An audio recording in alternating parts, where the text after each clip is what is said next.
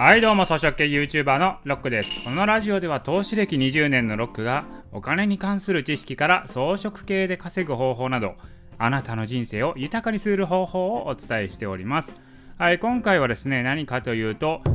桃鉄は最高のビジネス教材というところをねお送りしたいと思います。いわゆる桃鉄って知ってますかね？桃太郎電鉄ですけどもこちらの新作が11月15日に発売されました。こちらね、昭和、平成、令和も定番っていうタイトルのものがね、発売されたんですけれども、これね、桃鉄ってね、ほんとやり始めたら止まらんのですよね。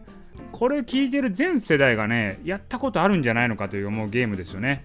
もう本当もう私が小学生の頃からもう桃鉄ってありましたからね。これね、知らない人にもざっくり解説しておくと、まあ、すごろくみたいなもんなんですけれども、鉄道会社の経営者になって、全国各地の不動産とかね、そういう物件を買って売り上げ1位を目指すゲームです。まあ、その中にね、いろんなね、あの紆余曲折があるわけですけれども もうざっくりやなっていう感じですけど、まあでもね、この桃鉄のプレイっていうのは、本当現実世界のお金の使い方がそのまま反映されるんですよ。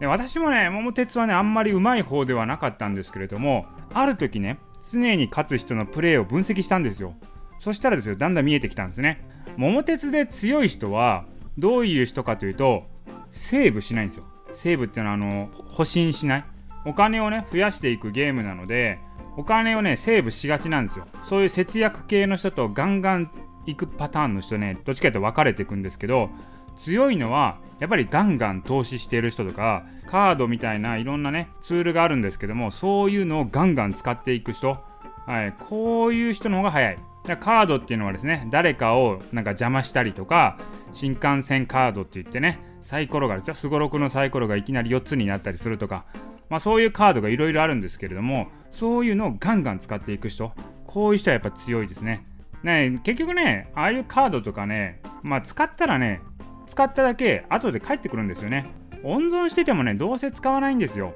これね投資家に多い考え方なんですけどこうカード使うにもリターン効率を考えちゃうんですよね。だ今このカードを使うよりもこれぞという時に使った方が効率がいいと。例えばですねなんかねうんちカードみたいなのがあってみんなである目的地に向かうんですけれどもそういうところでうんちカードを使うと。そうするとうんちが邪魔してですねみんな目的地に行けないみたいなねそういうカードがあったりするんですけど、まあ、そういうのってこうなんか自分が負けそうな時とかいざという時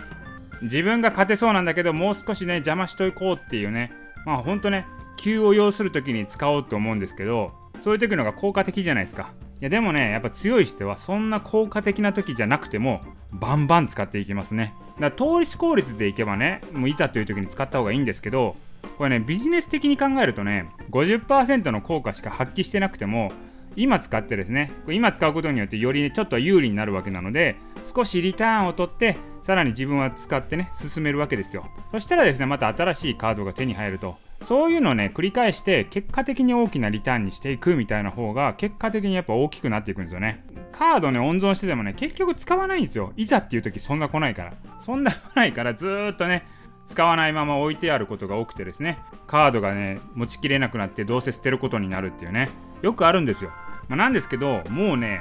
いざという時の効果的じゃなくてもいいからバンバン使う。そっちの方が最終的にリターンが大きくなるっていうのがやっぱ桃鉄の強い人のやり方ですね。だからそういうのを知った上で私もね桃鉄をやるとやっぱ強いんですよね。こういうのっていうのはビジネスも同じだと思うんですよね。お金ってね溜め込んでもしゃあないなって思います。ガンガン投資して拡大していかないといけないなと。これ別に無駄金を使えっていうわけじゃないんですけれども、まあどちらかというとリターンを取っていくことが大事。だまあ特にビジネスなんていうのは当たるかどうか分かんない話なので、ね、あいざという時に使おうと温存して温存してね、じゃあ使うぞって言って、それが当たるかどうか分からない世界なので、どちらかというと投資効率考えるより、まあ小さなリターンを積み重ねて大きくしていく、そっちの方が最終的には大きくなるんじゃないのかなと思います。時間の方が大事ですよね。結局成長にはね時間がかかるわけなんですよ。一気にドカーンといったら一気に成長するかってそういうわけではなくてコツコツ積み重ねることによってだんだん大きくなっていくっていうのがビジネスなので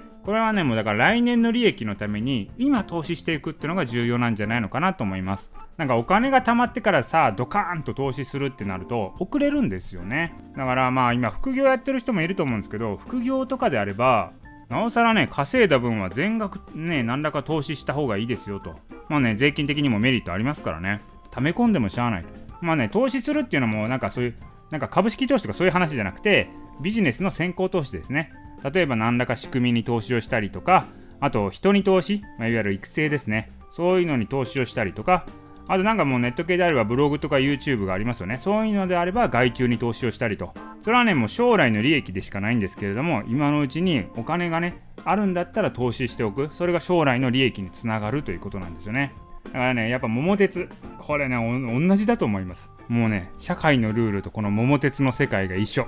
だから資本力を生かして、どんどん動いていった方が、どんどん資産も膨らんでいくっていうことですね。だから、ね、一度ね、桃鉄をいつもと違うプレイスタイルでやってみるのもいいと思います。もうね、ガンガン投資して、ガンガンカードを使いまくる。